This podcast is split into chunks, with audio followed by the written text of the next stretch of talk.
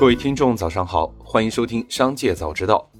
今天是十一月二十四日，主播小张要您关注今日新闻。首先，让我们一起来看今日聚焦。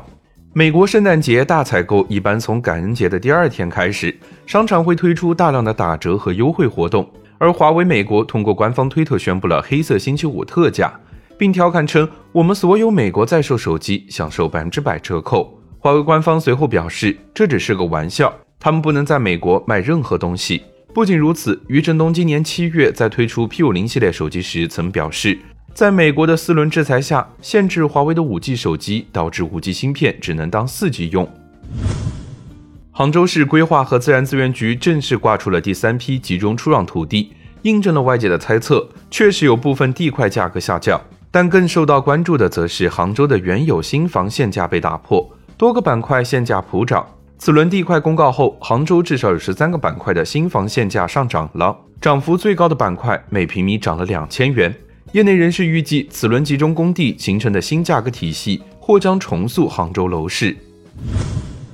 紧接着，让我们一起来关注企业动态。大众汽车集团 CEO 冯思翰对离任传闻作出回应，称近期内不会离开中国。冯思翰表示，首先可以确定的是，管理层会发生调整。包括其在内的中国职位，这个原因也是非常清晰和显而易见的。他表示，长期在中国任职为其带来诸多优势，例如对合资企业伙伴及政府主管部门更为熟知。同时，大众汽车集团也保持着良好的经营原则和企业传统。当一个管理者在一个工作岗位或一个地方任职多年之后，需要做出调整和变动。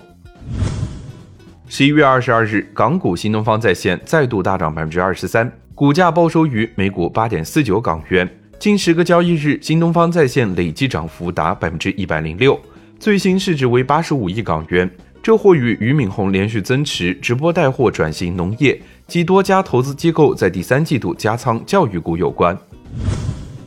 七月二十二日，格力正式实行双休，通知称将单双休工作制调整为双休工作制，取消所有加班。对于确实有加班需要的，需要主管公司领导批准。消息公布后，董明珠通过官微转发称：“以后咱就是双休人了。”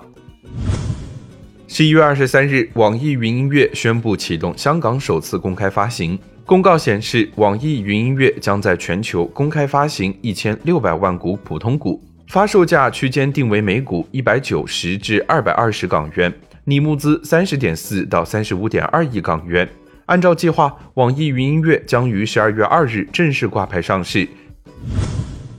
十一月二十三日，拼多多关联公司上海寻梦信息技术有限公司申请的多个拼多多支付商标显示注册成功。据悉，拼多多支付相关商标最早申请于二零二一年一月十四日，国际分类涉及网站服务、教育娱乐、通讯服务、科学仪器等。不过，目前金融物管、广告销售等部分相关商品状态为等待实质审查或驳回复审中。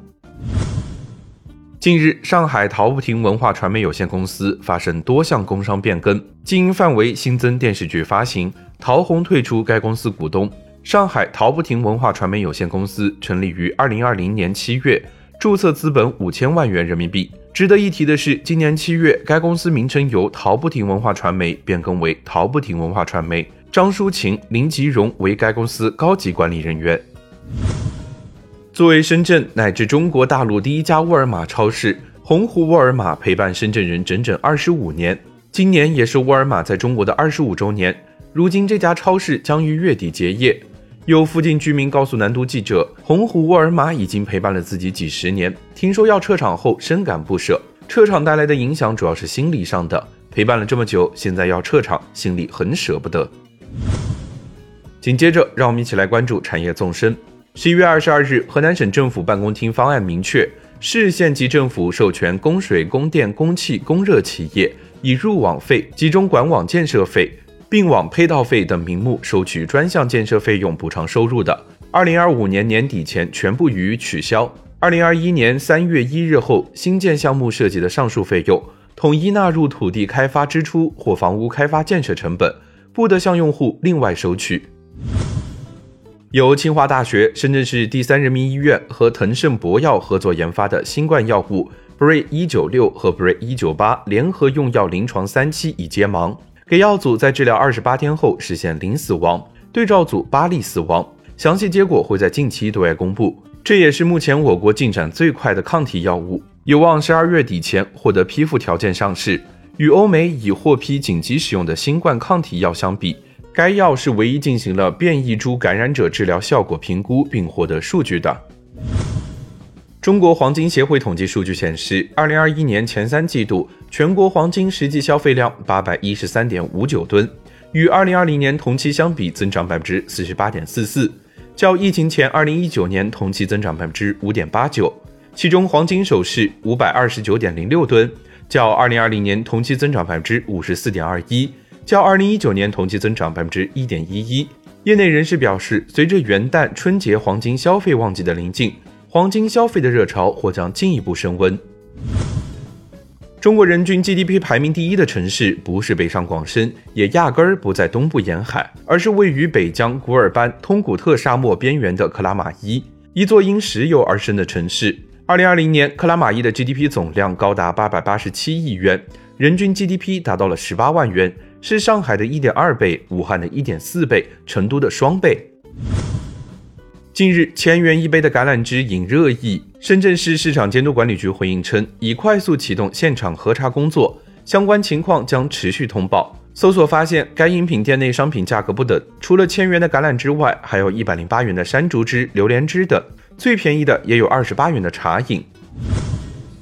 最后，再让我们把目光放向国际。当地时间二十三日，理论物理学家阿尔伯特·爱因斯坦的一份罕见手稿将在法国巴黎拍卖。